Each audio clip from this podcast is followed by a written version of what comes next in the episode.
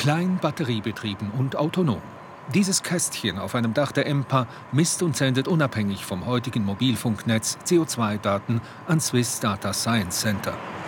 Das heißt, ich kann den Sensor in eine kleine Kiste einbauen und wenn ich das kombiniere mit einer Datenübertragung, die auch sehr wenig Energie braucht, dann kann ich ein Sensornetz aufbauen, was ohne Stromversorgung in großer Menge ausgebracht werden kann und ich kriege dadurch eine Information, die eine sehr, höher, sehr viel höhere zeitliche und räumliche Auflösung bietet.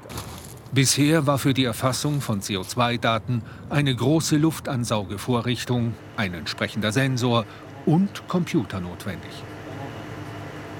Heute gibt es drei entsprechende CO2-Messstationen in der Schweiz.